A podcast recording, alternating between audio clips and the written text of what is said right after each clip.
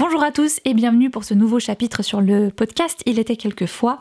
Dans le chapitre précédent, il s'est passé un passage euh, assez important. Lilou, pour essayer un petit peu d'attirer l'attention d'Antoine encore un peu plus, euh, a fait semblant de pleurer et surtout a inventé une lettre fictive que son père lui aurait envoyée lui demandant de rentrer à Berlin, sa mère étant malade. Antoine commence bien sûr à, à la défendre, à lui dire que elle n'a pas retourné à Berlin, que même si son père venait la chercher jusqu'ici, il ne la laisserait pas partir. Le cœur des Lilou s'emballe un petit peu, et elle est si proche de l'homme qu'elle aime, elle est sur le point de l'embrasser quand il va la repousser. Et là, elle comprend pas parce que toute la scène était faite pour, vraiment tout était en place pour que ce baiser ait lieu. Et en fait, Antoine, bienveillant, avait entendu Clara revenir et pour faire en sorte qu'il ne soit pas surpris, avait préféré rejeter Lilou à ce moment-là plutôt que Clara entre dans la pièce et les surprenne dans les bras l'un de l'autre.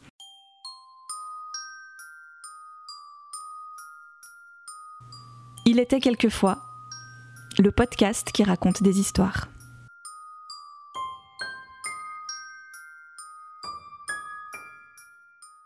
Chapitre 18 Les Vernes 1947 Je prenais plaisir à me rendre dans la serre qui se situait juste à côté de son atelier. Je me disais que si l'envie lui en prenait, il pourrait sortir et me rejoindre, sans que cela soit visible de la maison. De toute façon, Clara ne restait presque jamais au Verne l'après-midi.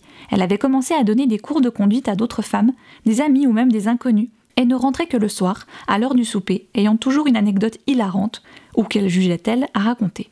Elle imitait les postures de certaines de ses apprenties conductrices, faisait le bruit du moteur, des freins, des dérapages. Un soir, alors qu'elle était en retard pour le souper, ce que je n'appréciais pas outre mesure, elle raconta qu'une de ses amies était tellement crispée sur le volant, tellement nerveuse, qu'elle n'avait même pas réussi à démarrer.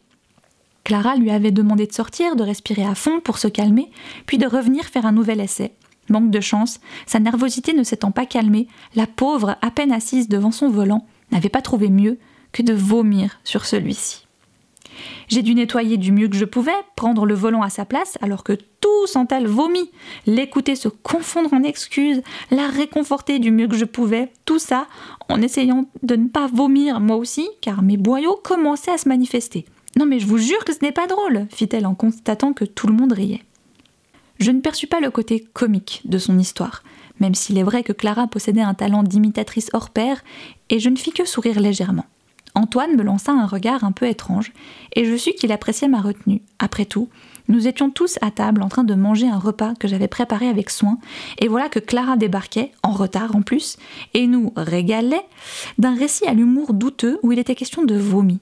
De plus, et cela m'agaça plus que je ne saurais le dire, étant assise entre Armand et Antoine, elle ne cessait de piquer continuellement dans la nourriture de leurs assiettes.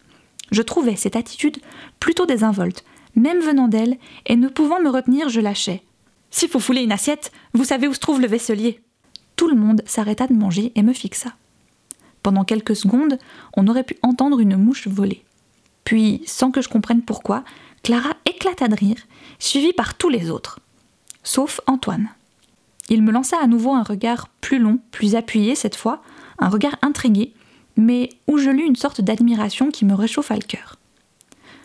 Ne nous en veux pas de rire, Lilou, on ne se moque pas de toi, fit Clara.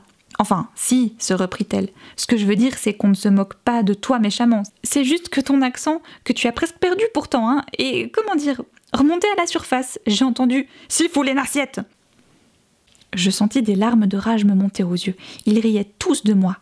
Clara dut remarquer qu'elle m'avait blessée, car aussitôt, elle se leva et se précipita vers moi. Oh, mais non, Lilou, ne fais pas cette tête, voyons. Je ne voulais pas être méchante. Et puis tu as parfaitement raison. Je n'ai qu'à aller me chercher une assiette au lieu de picorer à droite et à gauche. Ton délicieux repas. Elle fit ce qu'elle disait, et les conversations reprirent, mais je restais contrariée. Clara, en faisant semblant de me consoler, m'avait fait passer pour une enfant capricieuse et susceptible qu'il fallait calmer avec de bonnes paroles. Je ne pus m'empêcher de la regarder avec défi. Un jour, pensai-je, quand tu sauras la vérité, tu ne te permettras plus ce genre d'attitude. J'allais me coucher de bonne heure ce soir-là et depuis ma chambre, je les entendis discuter longuement, Antoine et elle. J'aurais bien aimé entendre ce qu'ils disaient. Probablement, Antoine reprochait-il à Clara son manque de ponctualité et ses moqueries à mon encontre. Mais je n'osais pas me relever et sortir de ma chambre pour écouter.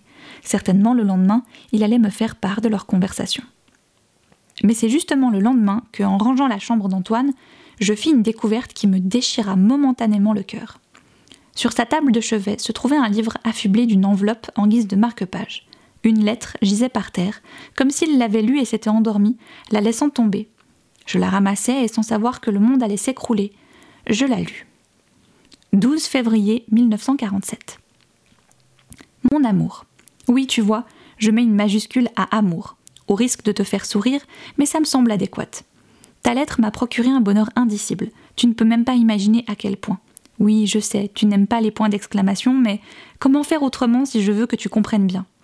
Je l'attendais depuis si longtemps, cette lettre, des mois et des mois à me languir de toi, à regarder cette seule et unique photo, de mauvaise qualité en plus, que j'ai de toi et moi, et encore, nous ne sommes pas seuls dessus. J'ai mis un peu de temps à te répondre. Il fallait que je règle deux ou trois choses, dont nous parlerons ensemble quand je viendrai te rejoindre. Nous viendrons tous les deux, bien sûr, et nous nous réjouissons, surtout moi, de te revoir, de vous revoir tous. J'espère que tout le monde va bien, Auvergne, que vous êtes bien installés et que vous vous êtes habitués à votre nouvelle vie. Ici, comme tu t'en doutes, les rumeurs ont fini par se calmer. C'est toujours la même chose.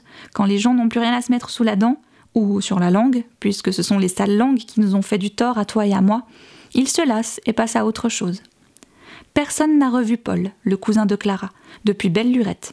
C'est dorénavant sur lui que se concentrent les ragots à présent, mais des ragots bien maigres, rapportés à mi-voix, tellement les villageois craignent de mécontenter la tante Octavia et l'oncle Augustin. Surtout la tante Octavia. Certains disent que Paul serait au plus mal dans un hôpital, entouré de spécialistes de la maladie, d'autres qu'il vivrait enfermé dans une des nombreuses pièces de leur maison, certains suggèrent même qu'il serait mort et enterré, loin de Fontainebleau. Enfin, peu importe au fond. Le principal, c'est que Clara ne le revoit plus jamais. Je sais que je me répète, mais j'ai tellement envie de te revoir, de te serrer dans mes bras, et plus simplement d'entendre ta voix. Au téléphone, ce n'est pas pareil. À l'idée de passer toutes mes journées et peut-être quelques nuits aussi avec toi, mon cœur bondit, saute et fait des cabrioles dans ma poitrine. Tu me dis que nous pouvons nous installer au Verne, qu'il y a largement assez de chambres Alors mon bonheur est parfait. Je me demande bien ce que vous avez pu en tirer de cette vieille baraque. Heureusement que nos parents ne s'en sont pas débarrassés. Je te redirai encore exactement à quelle date nous arriverons mais je te promets de faire vite, très vite. Nous avons été séparés bien trop longtemps, et je ne veux plus perdre une seule journée. Je t'aime, tu le sais, mais j'aime te le dire et te l'écrire et te le redire. À bientôt, et j'espère pour toujours. VJ. Atterré, brisé, le cœur tombant en poussière, je dus m'asseoir ou plutôt me laisser tomber sur le lit, cette lettre immonde à la main. Que se passait-il? Qui était cette VJ et surtout, pourquoi Antoine l'avait-il invité à le rejoindre? Sous le même toit que sa femme en plus? Sous le même toit que moi? Une maîtresse, une amoureuse qui venait apparemment du même village que lui et dont il ne pouvait pas se passer. Mais il m'avait moi pourtant, et il m'aimait sincèrement, je le savais bien. Il ne jouait pas la comédie, je l'aurais senti. Alors, je passais le reste de la matinée dans un état épouvantable, entre rage et désespoir, n'arrivant même pas à faire semblant d'aller bien. Je croisais Antoine plusieurs fois, espérant chaque fois qu'il viendrait vers moi qu'il aurait une explication ou au moins une excuse, mais il se contentait de me faire un léger signe de tête, parfois accompagné d'un petit sourire distrait. Juste avant midi, n'y tenant plus, j'allais à son atelier le cœur battant avec l'espoir de le voir apparaître sur le pas de la porte, comme il faisait parfois pour fumer une cigarette. Mais il n'apparut pas. Je m'approchai doucement de la fenêtre et l'aperçus de dos qui tapait sur sa machine comme un sourd. Je connaissais ce tempo. Quand une idée lui venait, il s'empressait de l'écrire le plus vite possible avant qu'elle ne s'enfuit comme une souris qui détale en entendant un bruit incongru. C'est l'image qu'il m'avait donnée quand cette frénésie l'avait pris une fois au salon, devant moi, quelque temps plus tôt, dans ce qui me semblait une autre vie. Si je l'avais dérangé à ce moment-là, nul doute qu'il m'en aurait voulu. Aussi, ne pris-je pas le risque. Je m'en allais, le cœur de plus en plus serré vers la maison, et à mi-chemin, je crus entendre la porte de l'atelier s'ouvrir. En me retournant, je vis Clara sortir de l'endroit sans se presser et se diriger vers moi. Elle m'appela, mais je fis celle qui n'entendait pas. Je n'avais aucune envie de lui parler, ni d'écouter ses histoires que je ne trouvais pas amusantes. Je pressai donc le pas et montai l'escalier, presque en courant, afin de commencer à préparer le repas de midi. Antoine nous rejoignit à midi pour manger, mais il se montra fort peu prolixe. Oh, notre écrivain est à nouveau dans sa bulle. Il vaut mieux le laisser, expliqua Clara à personne et à tout le monde en même temps, quand il est dans cet état, c'est qu'une nouvelle idée est en train de germer dans son cerveau génial et qu'il va passer tout l'après-midi à rouiller sur sa machine. Comme il se contentait de sourire vaguement sans répondre, elle continua. J'espère que tu vas nous pondre un best-seller cette fois. Best-seller? demanda Basile en aspirant bruyamment sa soupe. Oui, c'est le nouveau nom à la mode pour désigner les livres qui fonctionnent en librairie et que les gens s'arrachent. C'est anglais. Ou américain, je ne sais plus. Bon, quoi qu'il en soit, c'est un terme très en vogue. Antoine leva les yeux vers moi un bref instant et je reçus un coup au cœur. Son regard exprimait de la tristesse et j'y lus une sorte de désarroi que je ne sus comment interpréter. Je lui répondis par un sourire incertain, peut-être. Enfin, allait-il me fournir une explication? Pas là tout de suite, devant tout le monde bien sûr, mais plus tard, quand nous pourrions nous voir un moment seuls.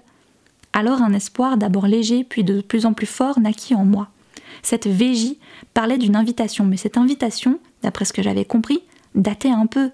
Et s'il l'avait lancée alors qu'il ne me connaissait pas, ou pas encore très bien? Notre amour finalement était assez récent et il ne s'attendait certainement pas à éprouver de tels sentiments pour moi. Probablement regrettait-il déjà l'arrivée de cette Végie, alors qu'elle n'était même pas encore là et qu'il ne savait pas comment se dépêtrer de cette situation sans paraître grossier. Rassénéré, rassuré, je remontai discrètement dans sa chambre pendant l'après-midi et posai la lettre par terre, comme si je ne l'avais pas vue.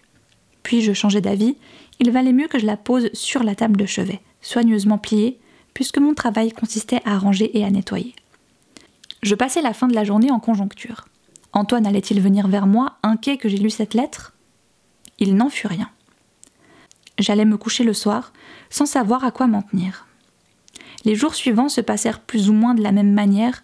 Chaque fois que je croisais Antoine, je levais vers lui un regard avide d'explications, mais il se contentait de me saluer en lançant un bref.